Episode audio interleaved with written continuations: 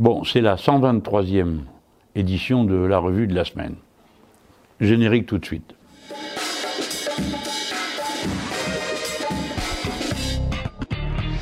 Bon, il y a un moment qu'on n'a pas fait de revue de la semaine, comme vous en êtes rendu compte. Mais pour autant, on n'a pas chômé.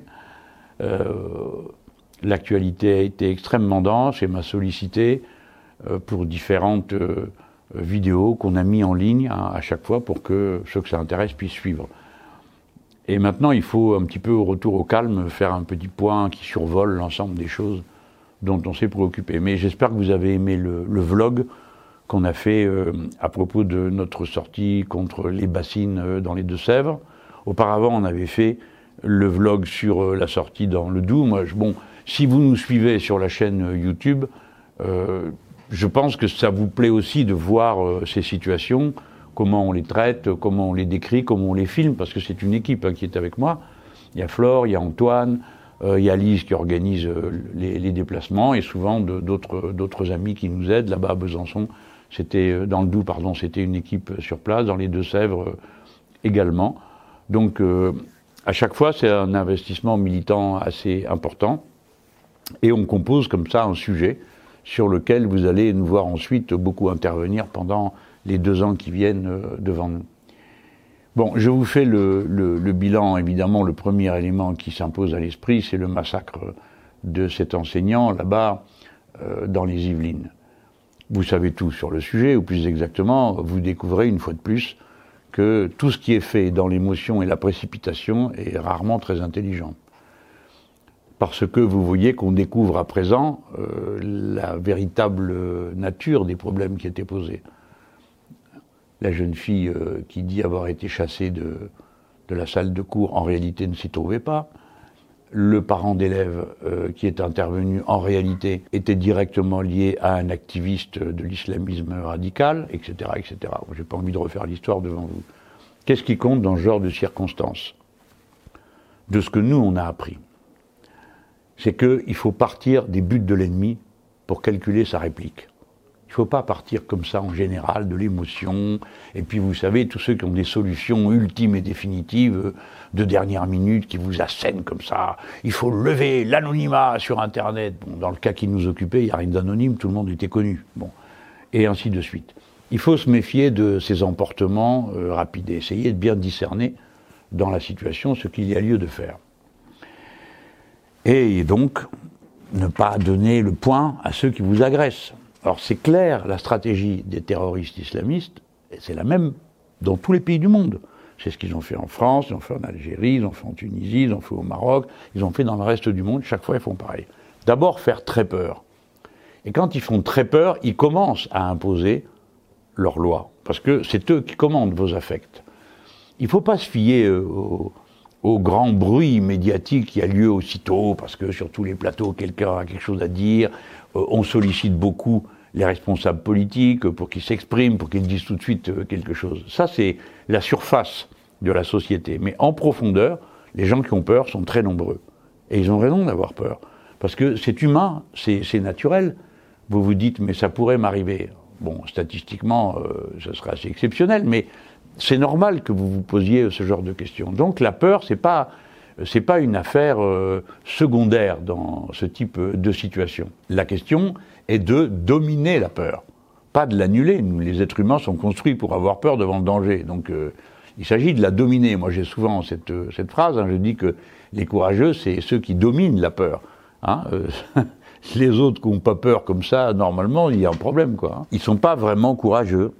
Voilà, ils sont juste, ils ne connaissent pas la peur. Donc, comme ils la ressentent pas, ils la dominent pas. Donc, premièrement, vaincre la peur. Deuxièmement, éviter de se diviser. Ça peut vous paraître banal. C'est pas facile pour un opposant politique de dire, dans ces moments-là, euh, je fais euh, l'unité nationale. Il y a deux raisons. La première, c'est que vous savez pas ce que l'autre va dire en face. Moi, quand euh, je reprends la phrase de Monsieur Castex, Premier ministre, que j'ai dit, il faut l'unité, je reprends votre phrase. Euh, Monsieur le, Premier ministre, euh, euh, nous n'aurons pas peur, vous ne nous faites pas peur, dit-il aux, terroristes, nous sommes la France. Bon, je ne sais pas ce qu'il va reprendre. Il peut abuser de la situation. D'ailleurs, il s'en est pas privé. Il m'a répondu en disant Je note votre soutien au gouvernement. Non, c'est pas ça que j'ai dit. Mais bon, à l'heure qu'il est, vous savez, c'est comme ça. Toutes les roublardises, toutes les mauvaises foi sont possibles et toutes se valent. Le tam-tam médiatique reprenant ce qui permet de relancer sans cesse le scandale, la peur, l'émotion, la polémique, le venin, bon, c'est ça qui leur plaît.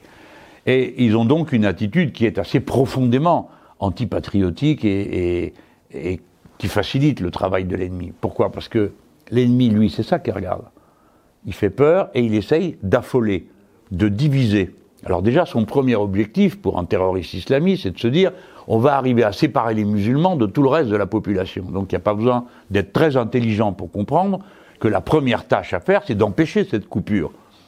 Et donc de comprendre déjà un fait fondamental. Des millions de musulmans détestent ce qui a été fait, en ont horreur, apprennent à leurs enfants le contraire, c'est-à-dire qu'ils apprennent à respecter le maître ou la maîtresse d'école, à respecter la loi, à se comporter dignement, à refuser la violence. Donc, à quoi bon, quel est l'intérêt de rendre suspect plusieurs millions de personnes au nom d'un énergumène que tout le monde rejette? Donc, ne pas jouer ce jeu-là. Je n'aime pas ceux qui euh, euh, font les malins en disant euh, ils combattent ceux qui refusent l'amalgame. C'est ouais non, il faut refuser l'amalgame et il faut le dire et il faut le répéter parce que sinon on arrive à des idioties comme celle que j'ai entendue sur une chaîne de service public qui dit au fond bah ceux qui sont musulmans hein, pour eux c'est juste une question de degré de passer au terrorisme. C'est invraisemblable. C'est pas acceptable de dire ça. C'est pas vrai. C'est un mensonge. C'est un mensonge qui sème de la haine. Ensuite, éviter de nous diviser dans les institutions du pays, parce que ça aussi l'ennemi regarde. Qu'est-ce que vous croyez qu'un terroriste islamiste c'est un ami de la démocratie?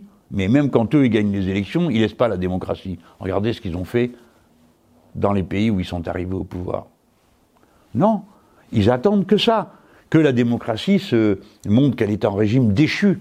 Et je dois vous dire que ce que nous avons vécu à l'Assemblée nationale mardi aux questions d'actualité m'a consterné et affligé. Parce que voir euh, des gens que je connais, qui sont, pour la plupart d'entre eux, on n'est pas d'accord politiquement, mais bon, sont des gens respectables, pour des objectifs politiques, se mettre à taper, à faire claquer euh, leur tablette, euh, huer le Premier ministre quand il parle. C'est vraiment, ça, c'est pas à la hauteur de l'événement. Le Premier ministre, il aurait pu aussi éviter de profiter de la circonstance pour vanter l'action de son gouvernement. Pour dire nous avons créé des postes, on fait ceci, cela, alors les autres crient menteurs, etc. Bon, bref, la pagaille, le spectacle du désordre, du, manque de respect pour soi-même et pour l'institution. Les mêmes qui vous expliquent que la situation est grave, qu'il faut défendre la République, se comportent de cette façon invraisemblable, politicienne. L'homme dont on pleure la mort est même pas enterré. On n'attend même pas la fin du deuil national pour euh, reprendre la discussion. On aurait attendu peut-être aussi que ça aurait fait descendre la température. Mais vous avez eu des bouts de feu qui étaient là. Et évidemment, les médias se précipitent dessus. Vous avez Valls qui, euh, est un coup euh, un élu de Barcelone et qui vient ici nous faire la leçon de République alors qu'il est monarchiste en Espagne et qui dit Mélenchon est responsable et complice du crime. Du crime, je serais complice d'un crime.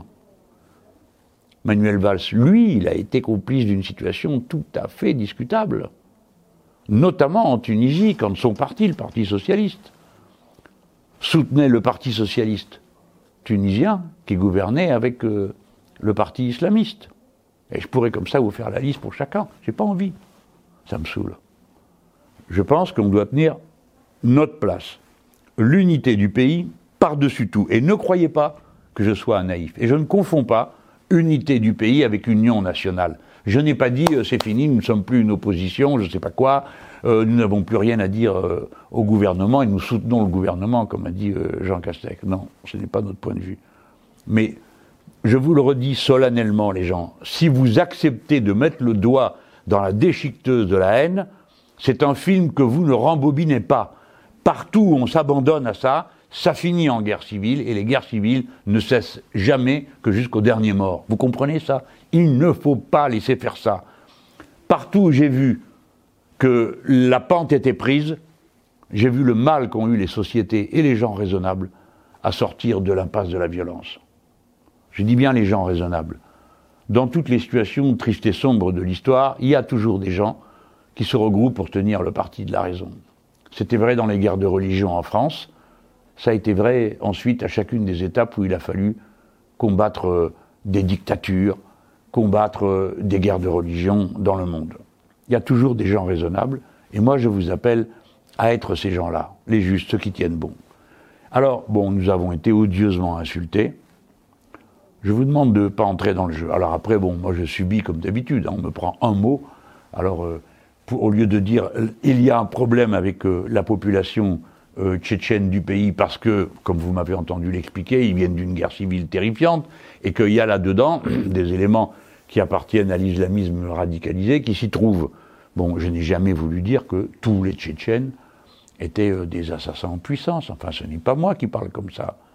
Et c'est pas parce que j'ai prononcé le mot communauté que, au lieu de continuer à combattre le terrorisme islamique, au lieu de combattre les fascistes qui y font écho, c'est moi qu'on va combattre, qu'on va accuser d'être responsable de la situation. Et pour un mot, on va m'accrocher une cible de plus dans le dos.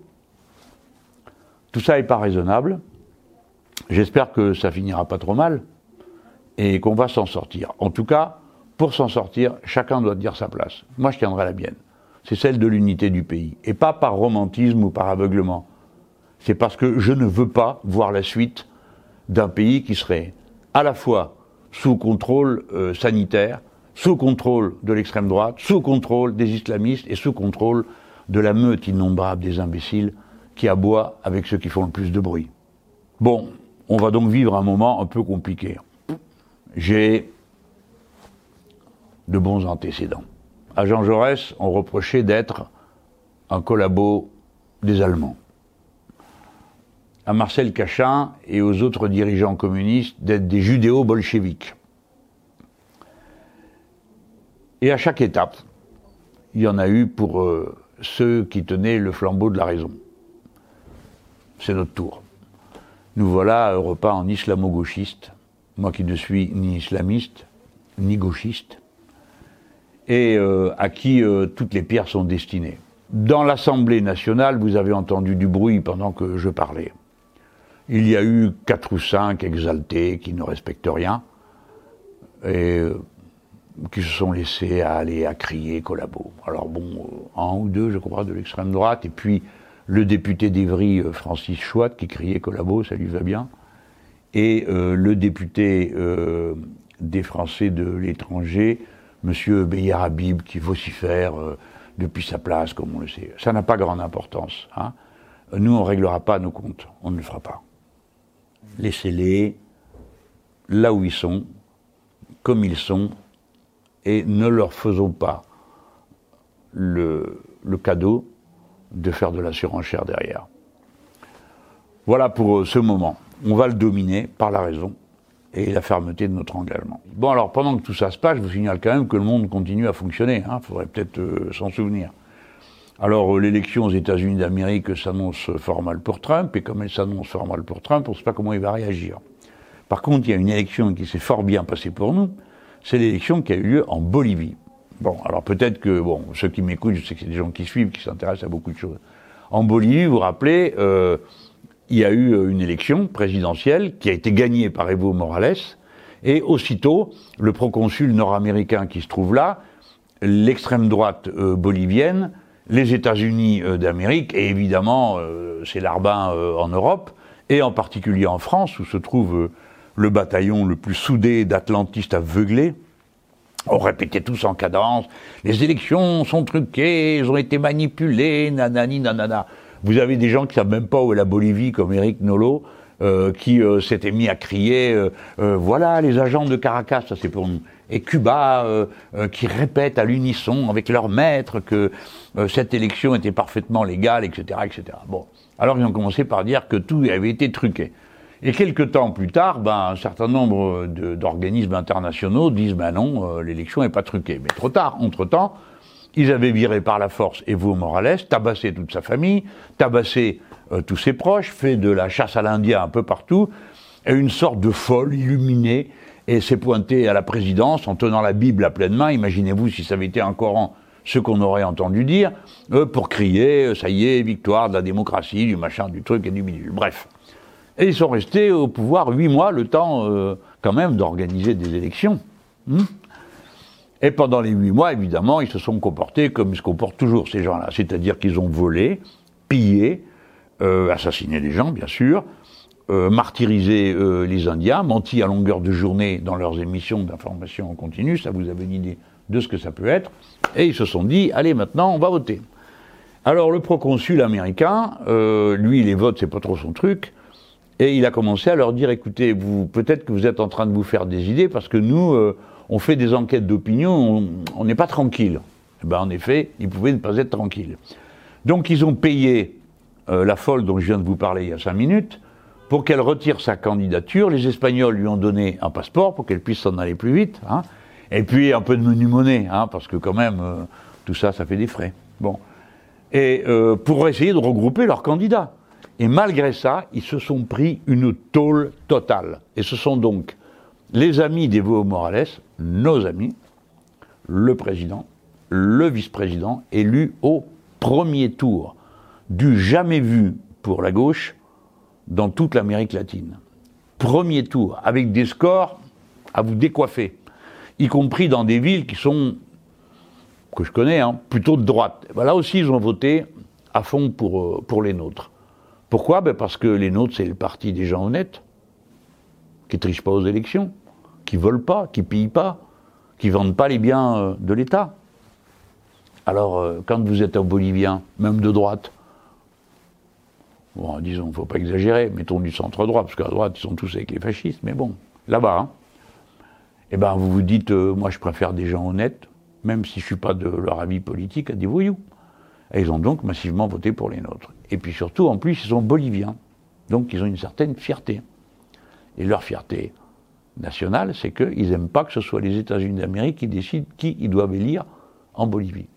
C'est comme ça. Il va falloir que les Nord-Américains s'y fassent. Ils ont subi une déroute. Les commentateurs en France étaient jouissifs, hein, parce que bon, vous, ne suivez pas ça non, au millimètre, mais nous, oui, parce que ça nous fait trop plaisir.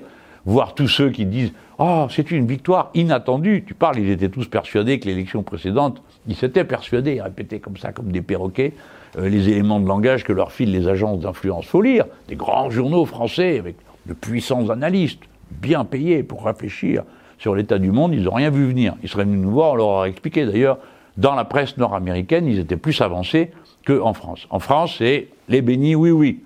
Ils répètent ce qu'on leur dit de dire. Aux États-Unis, il y a quand même plus de liberté de la presse, mais la liberté, c'est la pluralité de la presse, hein, parce qu'ils n'arrêtent pas de faire des vocalises avec l'indépendance de la presse. Si c'est pour que les, des gens soi-disant indépendants qui appartiennent à des milliardaires répètent tous la même chose, c'est quoi l'intérêt pour le public qu'ils répètent tous la même chose de manière indépendante ou de manière euh, euh, asservie, parce que de toute façon, ils font le, jeu des puissants. Donc vraiment, c'est un moment que je vous invite à savourer, parce que c'est pas toujours que ça arrive, hein, mais quand ça arrive et qu'il reste aussi bête comme ça, à plus savoir quoi dire, profitez-en. Et j'espère que ça annonce un retournement du cycle en Amérique latine. Au demeurant, il y a des élections imminentes qui vont avoir lieu au Chili pour euh, convoquer une Assemblée nationale constituante.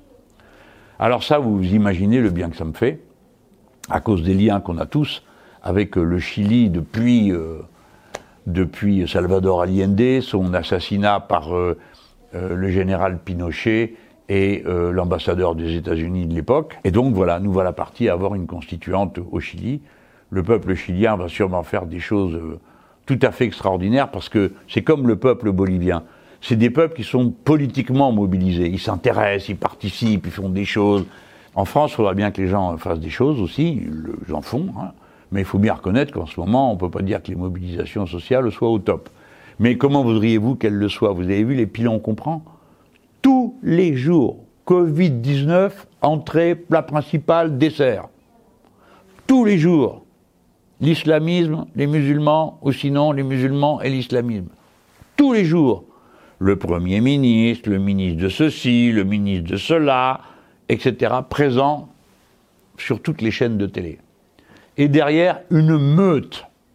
Maintenant, ils sont tous lâchés. Une meute de soi-disant commentateurs, experts, qui sont tous d'extrême droite, qui prennent des positions qui leur auraient certainement valu des manifestations il y a 15 ans ou 20 ans, et maintenant ils sont là, ils se lâchent euh, tranquillement. On est passé d'un jour après l'autre, hein. alors au début c'était bazooka sur euh, les insoumis, et comme euh, toute la bonne société, personne n'avait rien à dire, ne serait-ce que pas, je ne parle pas d'élégance, hein, oublions ça, j'ai un peu de courage et d'expérience politique. Savoir que quand on laisse un truc pareil se faire, ça dévale la pente, et ben voilà, la pente est dévalée.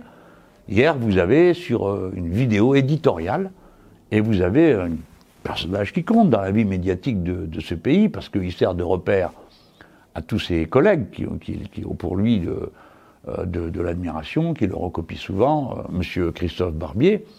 Il ne faut, pas vous tromper, c'est quelqu'un d'important. Les autres éditorialistes le copient souvent, limitent ou reprennent ses arguments.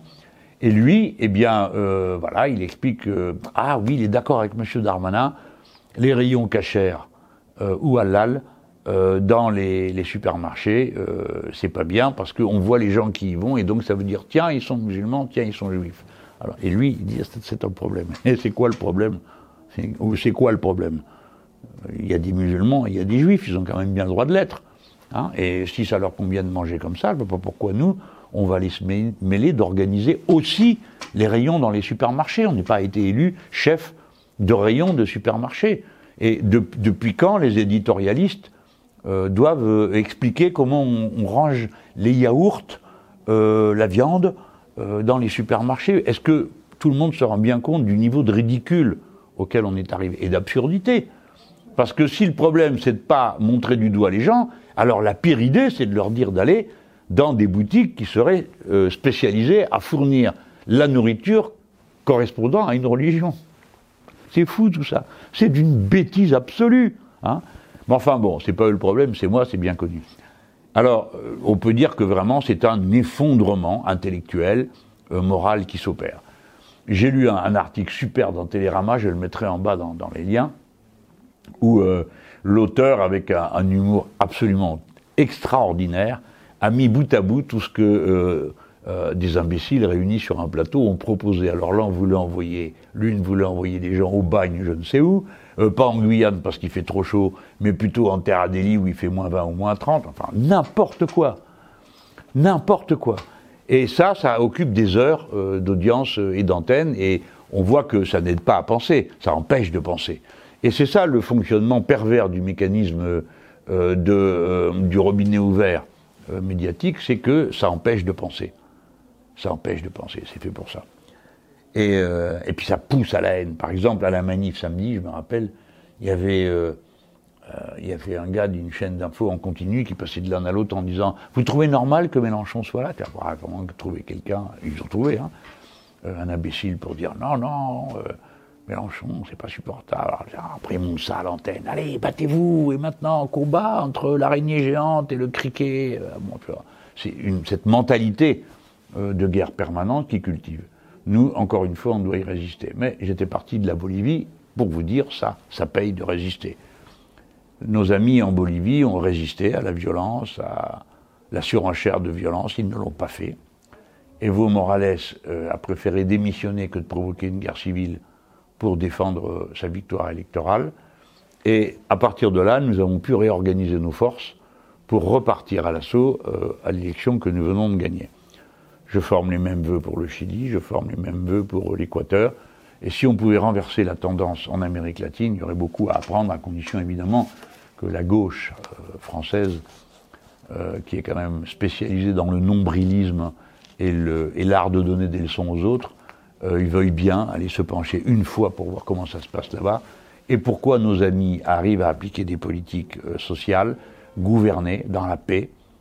Et quand on les chasse de force, ils reviennent par la force des, urnes. Et ça, c'est le triomphe d'une ligne stratégique, la révolution par les urnes. Alors je finis pas sans que vous avoir demandé de jeter un œil sur mon intervention à l'Assemblée nationale sur les urgences payantes. Je, je parlais après Caroline Fiat qui a fait une superbissime intervention sur euh, le projet de loi de finances de la sécurité sociale, qui a, concentré les interrogations qu'il avait apportées. Véran était tout nerveux en l'écoutant, déjà il supporte pas, lui il est tout bible, l'hôtelier soignante déjà il supporte pas, mais euh, son intervention était euh, un, cadre magnifique. Alors moi, j'avais pris cinq minutes pour parler d'un seul sujet, le fait que dorénavant, quand vous allez aux urgences, vous paierez 18 euros, des fois c'est moins, vous paierez 18 euros, si une fois que vous êtes allé aux urgences, eh ben on vous dit bon bah madame monsieur bah, voilà une ordonnance ou bien bon allez prenez ces trois cachets là hein mais que vous n'êtes pas hospitalisé. Si vous êtes hospitalisé, si vous n'êtes pas hospitalisé, 18 euros, pouf, en plus du reste. Hein. Donc c'est une mesure anti-pauvre, parce que les gens ils vont aux urgences pas pour se faire plaisir, hein. c'est parce qu'ils ne sont pas capables de dire eux-mêmes ce qu'ils ont, sinon ils seraient médecins. Et puis deuxièmement, souvent, parce qu'il n'y a aucun autre endroit où aller. Il n'y a pas de médecin, il n'y a pas de rendez-vous possible avant des jours et des jours, et puis euh, des fois, il n'y a aucune structure euh, pour accompagner les gens. Donc euh, c'est un impôt sur les pauvres qui fait que les gens vont dire bah j'y vais pas parce que s'ils m'hospitalisent pas, je vais me prendre 18 euros et 18 euros c'est beaucoup euh, pour euh, beaucoup de gens. Alors ils iront pas. Et bah, si ce qu'ils ont est grave, et eh ben ils iront à l'hôpital à la fin, mais ils iront sur une civière en ambulance et ils devront être hospitalisés. Alors que si le mal avait été soigné à temps, peut-être qu'il n'y aurait pas eu besoin que ça aille aussi loin. Alors je vais vous alerter parce que j'aimerais bien qu'il y en ait qui prennent des initiatives pour euh, d'abord faire savoir que cette mesure est en place, parce que j'aime mieux vous dire que des incidents aux urgences, il va y en avoir quelques-uns quand les gens vont apprendre qu'ils doivent donner 18 euros, hein, d'accord? Bon, vous euh, avez mal au ventre, euh, vous savez pas pourquoi, on vous dit mais c'est rien, vous vous avez très mal, hein Prenez ce cachet, ça va aller mieux. Bon, vous allez prendre le cachet, ça va aller mieux. Bon, 18 euros, parce qu'on vous a pas hospitalisé. Donc vous voyez bien les gens, vous savez bien comment. Alors vous allez vous dire, ah, faut pas que je m'écoute, j'ai mal mais j'y vais pas. Parce qu'on ne sait jamais, moi les 18 euros, je les ai pas, j'y vais pas. Bon ben voilà, et puis euh, dans la nuit, ben, ça va encore plus mal, et le lendemain encore plus mal. Voilà, je voulais vous le dire. Bon, eh ben c'est fini. Alors si ça vous a plu, des petits pouces bleus, parce que là en ce moment, on a besoin d'avoir le moral, hein, parce qu'on prend cher. On a besoin d'avoir le moral. Et euh, bon, ben, vous pouvez vous abonner. Ça n'arrête pas d'ailleurs de, monter, les abonnements. Euh, on espère arriver à 500 000 bientôt. Ça pourrait aider pour des campagnes qu'il y aura à faire ensuite, hein, parce que vous pourrez venir voir directement ce qui se dit. Voilà. Euh, bon, et eh ben puis il y a le, les liens à la fin de, de notre truc là. Allez, au revoir à la semaine prochaine. Promis, je reviens.